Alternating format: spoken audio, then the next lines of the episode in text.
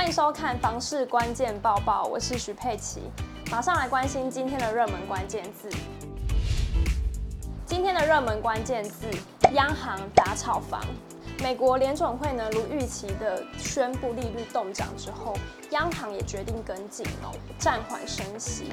不过呢，也意外祭出了第五波的房市信用管制，新增了七都第二户购物贷款最高成数上限为七成，从六月十六日开始实施。虽然央行宣布维持利率百分之一点八七五，却加大力道打炒房。实施七都联做法，杀到换屋族，恐怕被迫得先卖后买。市场上物件有望增多，达到抑制房价的效果。新增规范涵盖的特定地区包括台北市、新北市、桃园市、台中市、台南市、高雄市以及新竹县市等八市。央行表示，重贴现率、担保放款融通利率以及短期融通利率。分别维持年息百分之一点八七五、百分之二点二五以及百分之四点一二五。未来会密切关注国内紧缩货币政策的实施以及外溢效应，尽力维持物价与金融稳定。自二零二零年十二月开始，央行已四度实施打房措施，调整选择性信用管制。第一波宣布，自然人第三户以上购物贷款的最高成数为房贷六成。第二波于二零二一年三月实施，不论是第一户、第二户，最高成数一律降至四成，没有宽限期。同年九月实施第三波，新增规范自然人特定地区，也就是七都，第二户购物贷款不得有宽限期。接着十二月加码第四波。自然人购买高价住宅以及第三户以上购屋贷款降至四成。央行表示，四波打炒房实施至今呢，有助于银行降低不动产授信风险。全体银行的建筑贷款和购物贷款有持续走缓的迹象，不动产贷款与放比率呢维持低档。受惠于新科技的商机，央行预估下半年经济成长率将高于上半年。我国出口动能将逐渐回升，而原油等原物料价格、国内相关进口物价也会回降，商品类价格因需求减少，涨幅缩小。反之，娱乐服务价格走高，尤其疫后景气回升，食材与人力成本上扬，推升外食价格，让服务类价格居高。全球通膨率缓步回落，央行宣布暂缓升息。同时，也下修全年经济成长率预测值至百分之七点二，调高今年 CPI 年增率以及核心 CPI 至百分之二点二四、百分之二点三八。第五波打炒房调幅不如前一波剧烈，但对于低迷的房市无疑是雪上加霜。另一方面，内政部祭出的平均地权条例也将在七月正式上路。新法主要针对买进的预售屋，强制不得再转手交易。这又将对整体房市状况造成何种影响呢？有待进一步观察。第一个就是说，有一些年纪比较大的老人家，如果要换屋的话，会更加的困难。第二个部分的话，哎，有些年轻的子女啊，他想说，呃，老父亲、老妈妈住在旧房子里面，呃，这个非常非常的辛苦，没办法。啊，这个行动自如的上下楼梯，所以呢，也想要买房子啊，给这样的一个父母亲。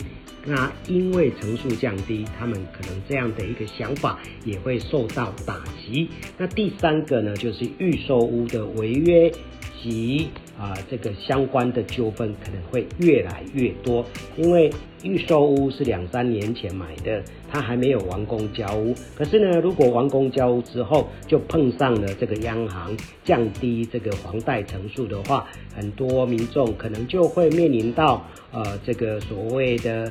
缴不起呃自备款，然后可能要跟建设公司收取违约金的这样的一个情形，就会层出不穷哦。那第四个作用呢，就会我我把它形容就是所谓的趋于效应啊。趋于效应就是说，过去在彭淮南的时代，它也把一些选择性信用管制限定在特特定的区域里面。那这一次呢，杨总裁也是一样哦，等于是一样画葫芦，把这个管制区呢限制在六都加啊这个新竹县市。那如果说这些地方的资金被控管，这边的一个房贷成数被下压，那市场上的资金它会不会选择到非管制区以外来购屋呢？或是甚至来炒作呢？这个可能是央行也必须要审慎评估的地方喽。接下来来听听政治大学地震系教授林左玉的看法。呃，贷款的成数降低了哈，那但是它主要是对第二房或以上啊，第一房它基本上还是保留原来的贷款的成数，因为主要只要第一房的话就是自住者嘛哈，所以说我们基本上看得出来呀，政府还是鼓励自住购物，啊，那但是呢，对于你。非自住购物，不管是你是换屋或者是投资，它基本上还是采取紧缩的管控。它不乐见呢啊，大家把剩下的钱移到不动产，尤其是住宅房市上面啊，会因为会造成未来想要买房子的人，他的啊资啊未来的购物的压力会提升，所以这种方式也是一种哈紧缩。资金供给的方式啊，啊，啊也会有相当的影响，啊，也会有对房市这个炒房的氛围啊，也有抑制的作用在。那紧缩到剩下七成啊，好像感觉也没有非常大的力道嘛，它可能呃宣示的作用啊，还比实质的作用还要更还要大。从这些政策包含房地合一税二点零，还有这一次的。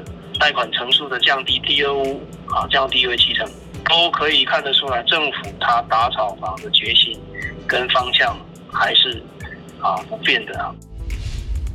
今天的买房卖房，我想问，有网友看台北的老公寓哦，就异想天开，在想说收租顺便等都更，但一直不懂，如果这些四五十年的老房子出租了十几年都都更不了的话。最后会是怎么样？